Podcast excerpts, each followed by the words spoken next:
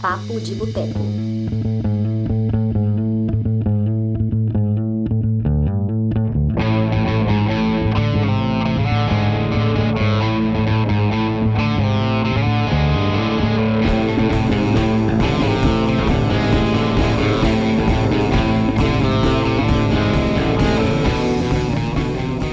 Está no ar a edição de número 41 do Papo de Boteco.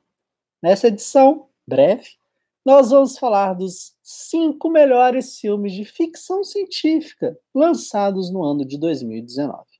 Meu nome é Túlio Dias, sou escritor, cofundador do Cinema de Boteco, e geralmente o Papo de Boteco é um programa longo, né, um podcast semanal, qual a gente tem ali a apresentação, a participação da Dani Pacheco, o Lucas Siqueira, Marcelo Palermo, muitas pessoas muito fodas costumam participar com a gente e a gente entra nas discussões. Mas nas últimas edições, como vocês perceberam, a gente tem feito versões um pouco menores, reduzidas, objetivas, para falar exatamente do especial Melhores Filmes do Ano. E aqui hoje eu encerro nosso especial com a categoria de melhores filmes de ficção científica, que é um gênero que há sete anos a gente já vem colocando no final do ano. É, já é comum do cinema de boteco eleger os melhores filmes sci-fi. E esse ano, 2019, não foi diferente. Então, quero compartilhar com vocês somente os cinco primeiros. A lista completa você vai conseguir aqui na descrição desse vídeo, também nos comentários. E caso você esteja aí ouvindo a reprise, ouvindo o podcast, porque caso você não saiba, nosso podcast é gravado ao vivaço. Então, se você estiver ouvindo aí a reprise, vai estar tá aí disponível para você o link também. Mas vamos lá, sem mais delongas, entrando aqui para falar dos cinco filmes de ficção científica mais foda de 2019. Vou falar do quinto lugar, o filme que a Juliana Casimiro, o Carlos Senna, uma turma insistiu muito comigo para falar, cara, você precisa ver esse filme, você precisa colocar ele na lista, que é o I Am um filme I Am. I am mother, mother. Eu sou mãe. Se o João ouvir isso, ele vai falar: Ah, eu sabia. É... Aline, boa noite. Noemi, boa noite. Regina, oi, sumida. Irani, boa noite. É, eu não vi, tá bom, mas o pessoal assistiu, o pessoal elegeu ele, falou realmente merece. Então tá aí, ele ficou em quinto lugar. É um filme que se passa num futuro distópico. É, mostra ali uma jovem adolescente criada por um robô com a função de ajudar na repopulação do planeta Terra. A relação entre robô e jovem é afetada quando uma estranha chega com notícias nada boas. Em seu primeiro trabalho como diretor, Grant Sputori nos faz recordar de Aliens de James Cameron a usar uma narrativa de ficção científica como disfarce para falar sobre maternidade e conexões pessoais. E isso é um elogio e tanto para uma estreia. Então, é... ai, Moré. Irani concorda com esse filme, falou que é legalzinho e bonito também. Aline, eu não vou responder sobre isso que você falou. Regina adora ficção científica. Regina, eu também sou muito fã. Em quarto lugar, nós temos um filme grandioso. Filme esse que fez milhões e milhões e milhões nos Estados Unidos, no mundo inteiro, na verdade. Estamos falando aqui do recordista, maior bilheteria de todos os tempos, Vingadores Ultimato. Mas aí você vira para mim e fala: Mas Túlio, Vingadores Ultimato, Ultimato, Ultimato, como ficção científica? Eu, é, mas Túlio, é um filme de ação da Marvel, um parque de diversões, filme de herói? Eu, é. Por que, que ele não tá na categoria de ação? Filme de terror? Gente, Vingadores Ultimato por mais que a gente tenha, sim, ressalvas sobre os filmes da Marvel, é inegável falar, seja pela qualidade do filme, ou seja, pelo fato de ser o encerramento de 10 anos de histórias que a gente está acompanhando no cinema, ele é sim um bom filme sci-fi, um bom filme de viagem no tempo. Isso transforma ele em algo especial, em algo que merece ser reconhecido aqui, né, no cinema de boteco, para a gente colocar ali os melhores filmes de ficção científica do ano. Então, Vingadores, por trabalhar com a viagem no tempo, ele merece esse lugar.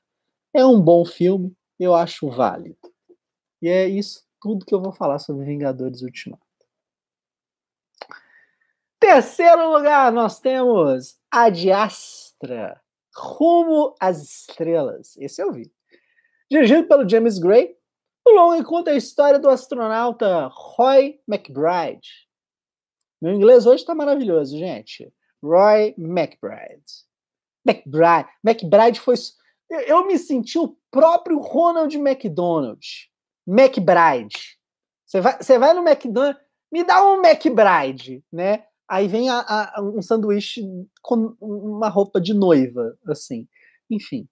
O astronauta Roy aceita uma missão além do sistema solar para descobrir a verdade sobre seu pai desaparecido e a sua relação como ameaça para todo o universo. Ô mãe! O que, que, você achou do Adiastra? O que, que, você achou do Adiastra?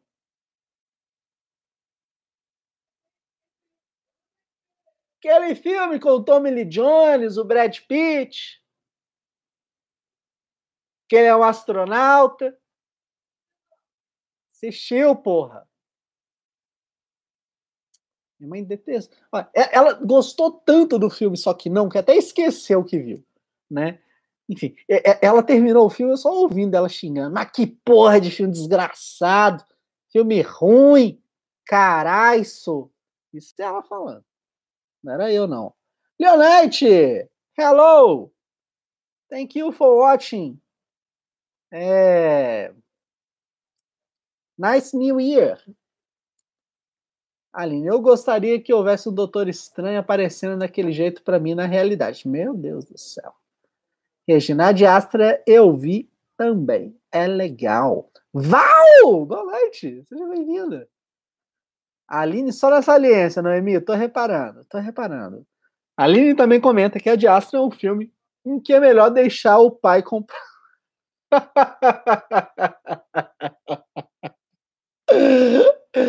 a Aline falou que a Diastra é um filme que é o pai foi comprar cigarros, né? O pai foi comprar pão. Aline também falou aqui, velho. Que sensacional, velho. Mas vamos lá. Acostumados a dramas familiares e pessoais mais intimistas, o diretor e roteirista James Gray já havia partido para um projeto de proporções maiores, com Z, A Cidade Perdida. Parênteses, quem não viu Z, A Cidade Perdida ainda, tá perdendo um puta filme de aventura. É um filme de drama, né? Mas é, é, é, é um filme de aventura sobre. que parece muito, inclusive, né? Com a Astra é, dadas, igual eu falando aqui, as devidas proporções. É, tem uma atuação do Robert Pattinson foda também, tá? Para quem ainda duvida que ele manda bem, vai lá, cola no Z, Cidade Perdida, que é do James Gray, vocês vão adorar. É, o, o, Gray, né, três anos depois do Z, ele mistura propostas parecidas, um filme caro visualmente ambicioso, mas ainda assim uma história totalmente focada em um sujeito e suas questões. O Ad Astra tem, além de qualidades técnicas, a presença de um Brad Pitt maduro segurando a obra nas costas. Ad Astra é recomendado para quem gosta do High Life, Solaris, Lunar, no original é Moon, Gravidade e filmes de dramas existenciais no espaço. É... How old? I have 34. I stopped counting when I I, I got 30. And really, really, really, I don't want to count anymore. And when people ask me how old I am, I just say, I don't know. I stopped counting, man. I really don't care. I have 12 years. Z foda, né, Aline? Exatamente. Battinson está bem mesmo. Tá bem demais. Vamos lá. Continuando. Segundo lugar. Um filme que eu insisti muito, né? Pra assistir, mas acabei não vendo. Tá aqui, né? O Jack Sparrow deixou aqui no meu computador. É dirigido pela Claire Danes. Um pai e uma filha tentam sobreviver vivendo totalmente isolados no espaço. Essa é a premissa do High Life.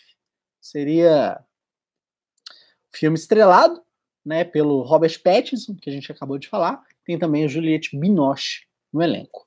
O filme aborda a paternidade e a solidão de uma maneira nada convencional. A gente acompanha criminosos selecionados como cobaias que partem em uma nave liderada pela cientista Gibbs, vivida pela Juliette Binoche, rumo ao espaço e cujo objetivo é chegar a um buraco negro para coletar informações do mesmo. Ou seja, enfim, com um ritmo lento que talvez lembre filmes como Solares ou Lunar, High Life nos apresenta personagens interessantes, como estes se comportam diante aquele cenário insalubre. A parte sonora é incrível, assim como a fotografia, que alterna. Olha só, eu vou aprender a imitar o Bolsonaro em 2020. Que alterna entre as cores frias do presente e flashbacks quentes da vida passada, tá ok? Dos prisioneiros e o motivo que os fizeram parar ali. Destaque para os minutos iniciais dedicados apenas para mostrar o cuidado que Monte, Robert Pattinson, tem com sua filha, tá ok? Que além de segurar boa parte do longa, ainda se mostra um bom cantor. High Life pode não agradar a todos, igual eu, tá ok? Mas garanto.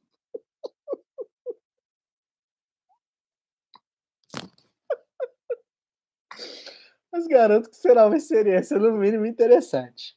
Um passeio pela psique humana, quando essa é sujeita a contemplar o seu próprio vazio. É, a Aline falou que o High Life é boring. Ok. É... Noemi, vou esperar o TT terminar aqui que eu vou fazer uma pergunta que vai deixar um ponto de interrogação. É, pode fazer a sua pergunta. Ah, Regina. Ah, Val. A, a Val falou que sentiu falta demais. E a Regina, em inglês, falou 34 mais, sua alma é 15, 25, whatever. Eu tirei a camisa? Não, eu não tirei a camisa, não, tá doido? Tô de camisa ainda, tá ok? Brad Maduro sem camisa, tem Hollywood. Good night, oh, Leonard. É, good night, go sleep well, ok? I guess that's the way you say. I don't know. Ok. Em primeiro lugar, um filme que eu assisti e gostei muito chama A Luz no Fim do Mundo, enquanto a Noemi não manda pergunta. A Luz no Fim do Mundo, Light of My Life, do Casey Affleck, do ano passado. O Casey Affleck estrela, escreve e dirige aquele que podemos colocar facilmente como um dos destaques alternativos da temporada 2019, fazendo companhia a Midsommar, Doutor Sono, entre outras obras menos badaladas e citadas em listas de final de ano. Luz no Fim do Mundo apresenta o pai de uma criança no mundo em que todas as mulheres morreram, e com isso a população mundial começa a entrar em declínio. Como sua criança é um pequeno milagre, o personagem de Affleck precisa se esforçar para protegê-la de outros homens desprovidos de boas intenções. Lembrando bastante a estrada que ele com o Viggo Mortensen, o filme acerta em cheio na ambientação da trilha sonora, que deixa o espectador vidrado na tela. Affleck mostra uma sensibilidade ímpar para retratar a relação paterna, com longas cenas em que ele compartilha histórias com sua criança. Temos aqui um longa-metragem que foge do lugar comum da ficção científica e investe principalmente no drama pessoal de seus protagonistas, sem precisar dedicar tempo explicando o que houve ou tentando buscar a cura para a extinção que parece se aproximar da humanidade. Filmaço. Quem aí gosta de Filhos da Esperança, filmes sobre futuros distópicos e Last of Us, né, aquele game do PlayStation 3 e Last of Us 2, que vai chegar para PlayStation 4, vai gostar muito desse filme. E óbvio, né? A Estrada, do John Hillcoat, que é a maior referência aí. Tá? É... Ah, Noemi, falamos de vários Birulei. Então, o Birulei do Coisa do Quarteto Fantástico, quando ele vai fazer saliências com a namorada, e os espermas são grão de areias ou pedrinhas. Gente, acho que eu preciso tomar uma água para isso. É, pera. deixa eu entender a questão da Noemi. Birulei é Birulei, eu sei. É, o Birulei do Coisa. Ah, tá. Eu li, eu li Senhor Fantástico. Desculpa, vacilei. O Birulei do Coisa, né, quando ele vai fazer coisas, saliências, os espermas são grãozinhos de areia ou pedrinhas? Cara, pelo bem da namorada, é... nossa, não sei, cara. Olha, uma questão. Nossa, cara, que questão difícil. Vamos lá, vamos aloprar isso aqui, né? Começar o ano aloprando. Se for pedrinha e ele estiver usando camisinha, ele vai furar a camisinha com as pedrinhas. Agora, se for areia, ele vai deixar a namorada dele toda ardida, cara. Então, assim, é, citando a nossa ministra Damares, não transem. não transem. Melhor assim, tá bom? A Aline falou: o Max do Entreplanos indicou o romance e drama chinês Amor até as Cinzas. Vamos ver de qual é. Amor até as cinzas. Pesquisando esse filme, que 81% das pessoas gostou. Cadê a porra do título original desse filme? Não original, porque eu não sei ler chinês, não. Quero ler no IMDB. 2018. Cara, não, não, não conhecia não, Aline. Obrigado pela dica. Vou colocar aqui para acompanhar. Bom, acho que é isso. É... Ainda hoje, pretendo ver se eu vou conseguir gravar. A Juliana virou para mim e falou: Não faz isso agora, deixa eu fazer depois. Então não sei se eu vou fazer o vídeo de abertura do 1001 Filmes, mas a gente vai tentar, tá bom? E eu sei que eu tinha outra coisa para fazer também que eu não lembro. Mas enfim, a vida é assim. Tem que ver filme também. É, gente, foi isso aí. Tivemos aí 40 minutinhos em duas transmissões, um pouquinho mais do que isso. É, não é uma live completa, não é aquela live que a gente está acostumado, Afinal de contas, né, o Papo de Boteca, nosso podcast, que eu tô me apropriando, Dani Pacheco, desculpa, não briga comigo, tô me apropriando aqui para falar é, dos melhores do ano, encerrei a cota, poderia fazer ainda edição de aventura, mas não. Encerrei a cota e quinta-feira a gente volta para a programação normal do Papo de Boteco. E a Aline falou: a gente já começou light. É, gente, eu, esqueci que a gente não tá no, no 365 filmes em um ano. Aí a Noemi manda essa, isso vai podcast. O podcast é bonito, gente. Podcast vai pro Spotify, vai pra Prime, ah, vai pra porra toda aí de, de podcast, gente. Aí tá eu falando aqui, né? De caraca. Enfim. É, mas essa semana ainda vai ter edição, né? Falando das estreias da semana. Que também vai ser um programa bem curtinho. Não sei nem se eu vou fazer ele ao vivo. Quero fazer ele bem curtinho mesmo. E vai ter o podcast e vai ter a análise de pelo menos um filme aqui essa semana. Pelo menos um, tá bom? Provavelmente ou na quarta ou na quinta-feira? Grande beijo para todos vocês e tchau, tchau. Uh, peraí, eu, eu, eu esqueço, né, que tem que apertar a parada, despedir e tal. Mas, ó, tava com saudade disso aqui, vamos, né, a, a gente seis dias né, de abstinência. Então a gente está aí de volta, fazendo live. Gleidson, valeu, meu velho. É, o, o Martins, ou Aline, se você for assistir, assista a versão francesa. Não assista o remake norte-americano. Não é que ele é ruim, tá? É, inclusive, você poderia assistir sim o remake, mas eu prefiro o original. O, o remake não é ruim pelo que eu me lembro. Talvez eu esteja errado, mas eu me lembro dele razoável. Mas o original é melhor. Então, estamos de volta. Feliz, né? Bom 2020 para todos nós. Espero que vocês se divirtam aí no, no cinema de boteco, nesse ano maravilhoso. E a nossa meta aí, vocês já sabem, 4 mil inscritos. Talvez a gente consiga isso até junho. Vamos torcer. Mua!